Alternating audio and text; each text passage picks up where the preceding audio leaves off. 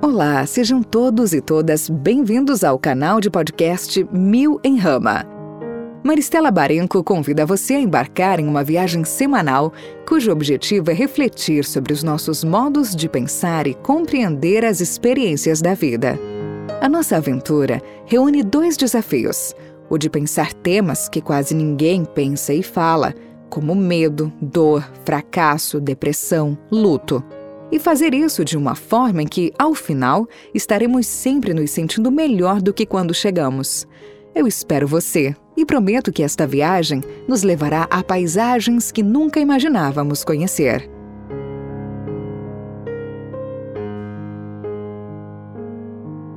Olá, sejam todos e todas bem-vindas a mais um episódio de podcast do canal Mil em Rama. É, eu começo esse episódio desejando um ano novo assim muito iluminado para todos nós, de bastante lucidez e que consigamos manter o centramento diante dessas turbulências do mundo, né? O episódio de hoje eu vou fazer através de uma leitura. Algumas pessoas pedem para que eu não leia, outras pedem para que eu leia. E aí o critério que eu vou usar é dependendo da densidade do assunto e do que eu vou trazer aqui. Então, o tema de hoje é sobre imprevisibilidade. Queria começar o ano novo pensando nesse tema. Como eu digo e disse, em um mundo assim repleto de turbulências e crises, caminhamos inseguros, buscando controlar as condições de nossas vidas driblar o medo e também buscando nos sintonizar com as melhores vibrações. É o que temos. Alguns oram, outros meditam, outros se conectam, outros fazem visualizações. O que são todas as formas de planejar e programar a vida, senão um desejo de que a vida mesmo possa transcorrer em situação de previsibilidade. Mas o problema se dá quando afastamos da própria vida aquilo que são condições da vida também. Vou dar uns exemplos. Quem tem um carro está sujeito a uma pane de motor ou a um pneu furado. Um trabalhador pode perder seu emprego. Um casamento se desfaz uma viagem pode não se realizar. Isso tudo seria da ordem do infortúnio? O mesmo vale para a vida. Embora não pensemos nessas ocasiões e até buscamos evitá-las, em alguns momentos desequilibramos e até adoecemos. Da mesma forma, quem está vivo irá um dia morrer. Pois bem, o carro que quebra, a vida que se despede, entre outras tantas coisas, são acontecimentos que fazem parte da vida. Não podemos viver esperando as imprevisibilidades, mas acolhê-las como uma dimensão inerente à própria vida pode ser bastante saudável. É uma espécie de um treinamento. Há anos criei uma máxima para mim que diz mais ou menos assim: Não há nada fora de nós que não faça parte de nós. Essa máxima ela vale para muitos contextos, muitas situações, sobretudo em relação ao meio ambiente. Não há nada fora de nós que não faça parte de nós. Mas hoje eu quero trazê-la aqui pelo viés da imprevisibilidade. O escritor e rabino Newton Bonder traz uma reflexão muito potente sobre esse tipo de relação que temos com a vida em seu livro O Sagrado, da editora Sextante. Vale muito lê-lo. Ele nos chama a lucidez, coloca em diálogo o segredo e o sagrado. Ele entende a lógica do segredo essa lógica compartilhada há milênios por tradições religiosas e místicas, como uma espécie de alegoria do nosso tempo, que infunde em nós a ideia de que somos seres muito especiais e que por isso o universo conspira ao nosso favor e se coloca ao nosso serviço. Nessa lógica, segundo Bonder, aprendemos a nos deslocar da dimensão coletiva da vida, nosso país, nossa comunidade, nossa família, nossa tribo, para nos individualizarmos e nos relacionarmos com o universo como se esse fosse um grande mercado capitalista a nos atender.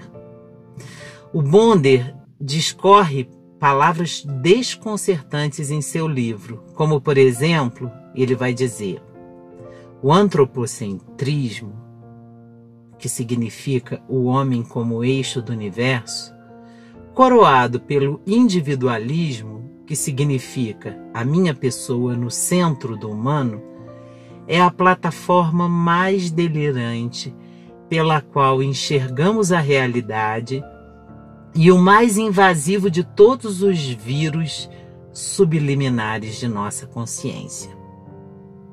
É forte o que ele diz. Bom, o livro é maravilhoso e não há como discorrê-lo mais aqui. Mas o que Bonder vem nos dizer é que por trás dessa lógica há um ser humano, nas minhas palavras, não nas dele, infantil, desorientado, que parece não aceitar ser frustrado, que reivindica para si um lugar de precedência no mundo e que distorce, inclusive, a relação com a divindade. Na lógica do sagrado, que é o oposto do segredo, Bonder traz uma noção de bênção e a coloca no eixo das relações. Então ele fala: no nível individual dos desejos, né, a gente fica se relacionando com o mundo, fazendo pedidos, querendo que o universo atenda.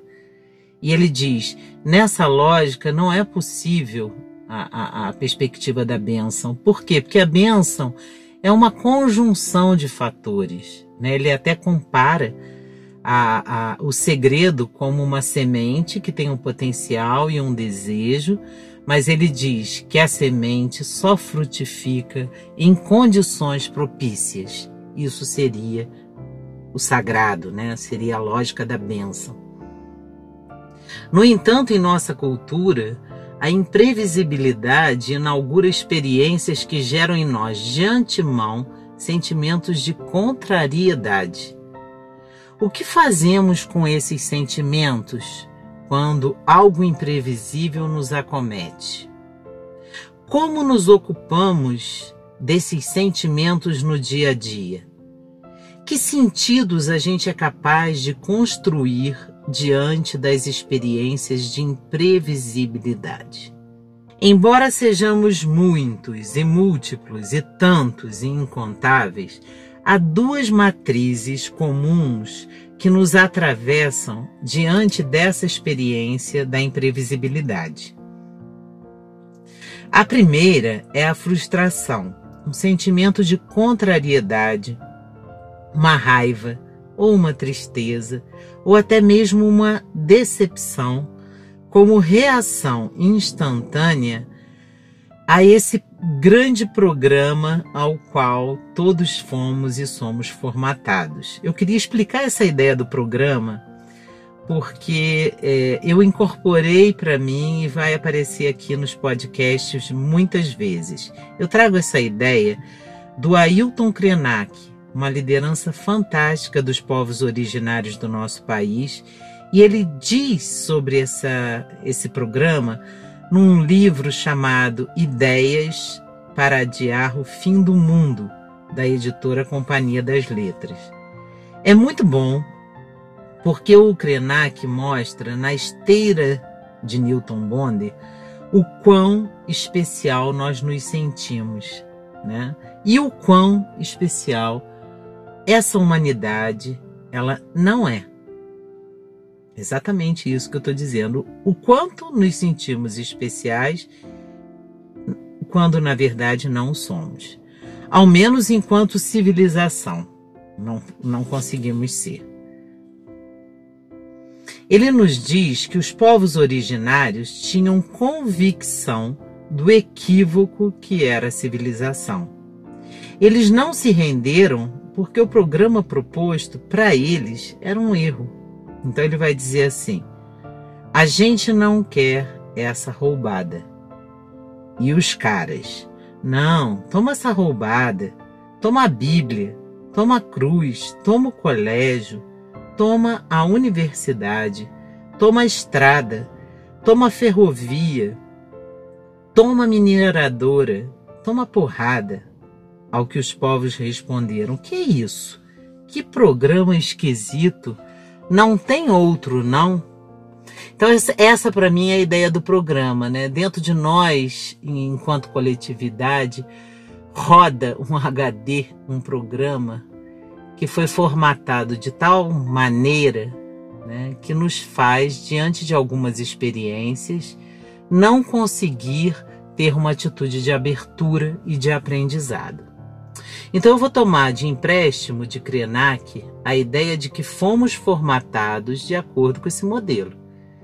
E assim como eu dizia, a matriz mais comum que nos atravessa diante de uma imprevisibilidade é o que? A negação e o sofrimento. A outra matriz, né, eu disse que são duas matrizes, a outra mais sábia, mais amadurecida, talvez flexível, diante daquilo que é inevitável, é uma matriz que nos faz abrirmos-nos para aprendermos os sentidos aí escondidos. Geralmente, quando estamos na lógica dessa matriz, perguntamos-nos em primeira mão: o que essa experiência quer me ensinar?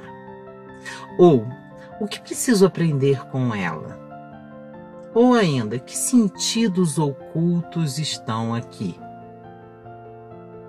É importante entendermos que na maioria, na maior parte de nossas vidas, a gente experimenta e desliza sobre essas duas matrizes. Não existe uma pessoa que esteja totalmente numa matriz de negação diante do imprevisível ou outra que esteja totalmente numa visão de sabedoria. Algumas experiências de imprevisibilidade nos tornam mais porosos, outras mais fechados. Mas há Claro que há pessoas que estejam mais lá do que cá ou vice-versa. E quanto mais, diante de uma imprevisibilidade, a nossa atitude for da negação, a gente vai sofrer mais. Eu comparo a experiência da imprevisibilidade a uma espécie de janela epistemológica. Como professor, eu trago muito esse conceito. Ou seja, o que é uma janela epistemológica? É uma condição que se abre em nossa existência de acordo com uma experiência que nos convoca a abrir o olhar, os sentidos e a percepção. Nos convoca a enxergar de forma única e inusitada. Se a gente consegue fazer isso, sempre aprendemos, porque ali não é um lugar que nos é conhecido. É como numa dança das cadeiras. De repente a vida vem de susto, de supetão e pede para que mudemos de lugar. Embora o que passamos a enxergar já existisse desde sempre, às vezes este encontro para nós é de primeira vista. É uma experiência desconfortável, até mesmo dispensável que por nos tirar de nossa zona de conforto, nunca pode ou é bem-vinda. Mas ela existe, gente. E quanto mais previamente soubermos acolhê-la, mais integrados e felizes e realizados estaremos nessa vida. Há um filósofo italiano que eu gosto muito chamado Antonio Negri. Ele tem um livro chamado Exílio, que conta as, é, é, esse livro da editora Iluminuras e ele conta um pouco a experiência de exílio dele na Itália. Tony Negri, em seu livro, ao falar de sua experiência de exílio e prisão, ele diz o seguinte: A vida é uma prisão quando não a construímos e quando o tempo da vida não é apreendido livremente. É possível ser livre tanto dentro quanto fora da prisão. O fato é que é preciso viver as paixões positivas, ou seja, aquelas que são capazes de construir algo tanto na prisão quanto fora dela. As paixões positivas são aquelas que constroem comunidades, que libertam as relações e que determinam a alegria. E aí ele nos diz a coisa mais importante que eu queria trazer para esse podcast sobre imprevisibilidade, que é o seguinte: se se pode tirar um ensinamento dessa situação, e aqui ele está se referindo à, à prisão, é que quase sempre existe inovação.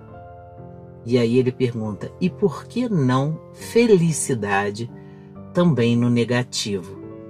Uma heteronomia de finalidade, uma desmesura absoluta de acontecimentos. Né? Então ele traz uma questão muito importante que é de uma possibilidade de inovação e de felicidade naquilo que é negativo. Nesse imprevisto, no caso dele, é de exílio, exílio político e prisão. Então, por que, que eu gravei esse podcast por que, que esse podcast está atrasado? Esse final de ano me trouxe esse aprendizado. E por conta dessa experiência, eu precisei interromper a gravação dos podcasts.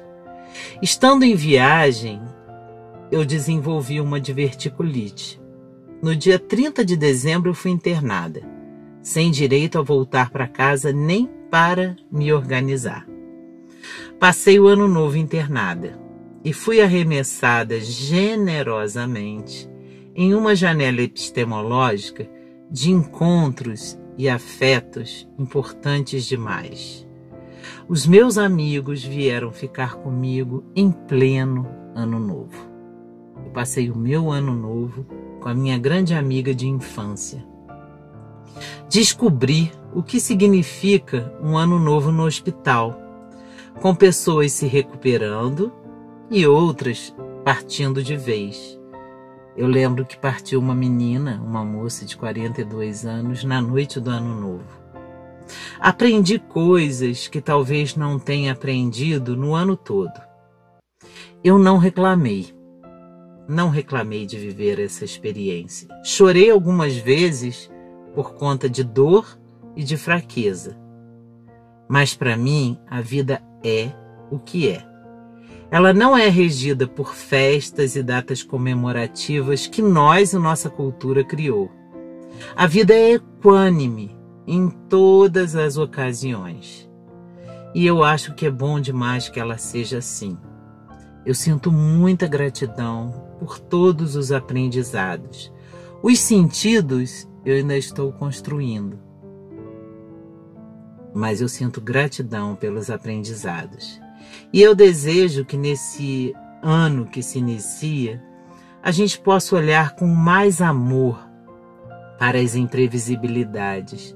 E quando não pudermos driblá-las, o que é bom, né? Que possamos resistir e não ficar no lugar de vítimas impotentes. Porque os aprendizados dependem apenas de nós. E se escolhermos ficar no lugar de vítimas, ao lugar de sujeitos potentes capazes de construir aprendizados e sentidos, é, a vida vai ficar bem pior. Então é isso. Eu desejo para vocês uma excelente semana, um maravilhoso início de ano e que a gente possa regularizar essas conversas por aqui. Um abraço. Se você gostou da viagem e da paisagem de hoje, deixe seu recado. Se você tem perguntas e questões, compartilhe conosco. O que eu espero e desejo é que você esteja se sentindo muito melhor e mais potente do que quando chegou. Este é o objetivo deste trabalho. Até semana que vem!